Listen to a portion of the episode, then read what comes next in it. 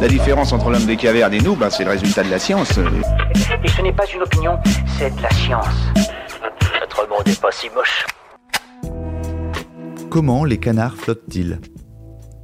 C'est une question qui a occupé à plein temps une petite équipe de biologistes canadiens de Toronto et qui a fait l'objet d'une publication dans le journal canadien de zoologie en 1993.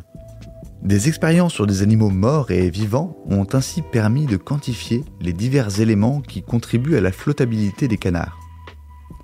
La densité du corps est faible car il contient des sacs aériens qui alimentent les poumons selon le principe des soufflets. De plus, le squelette et les rémiges, ces grandes plumes des ailes, ont une faible densité. Enfin, l'air emprisonné dans les plumes représente 18% du volume corporel.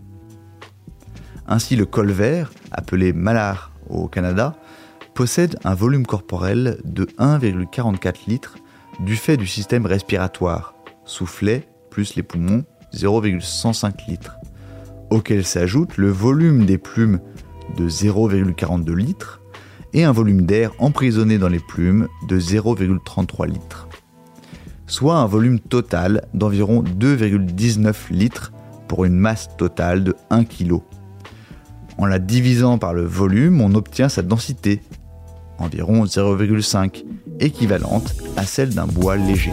Voilà. Il ne reste plus qu'à vous remercier de votre attention. Au revoir.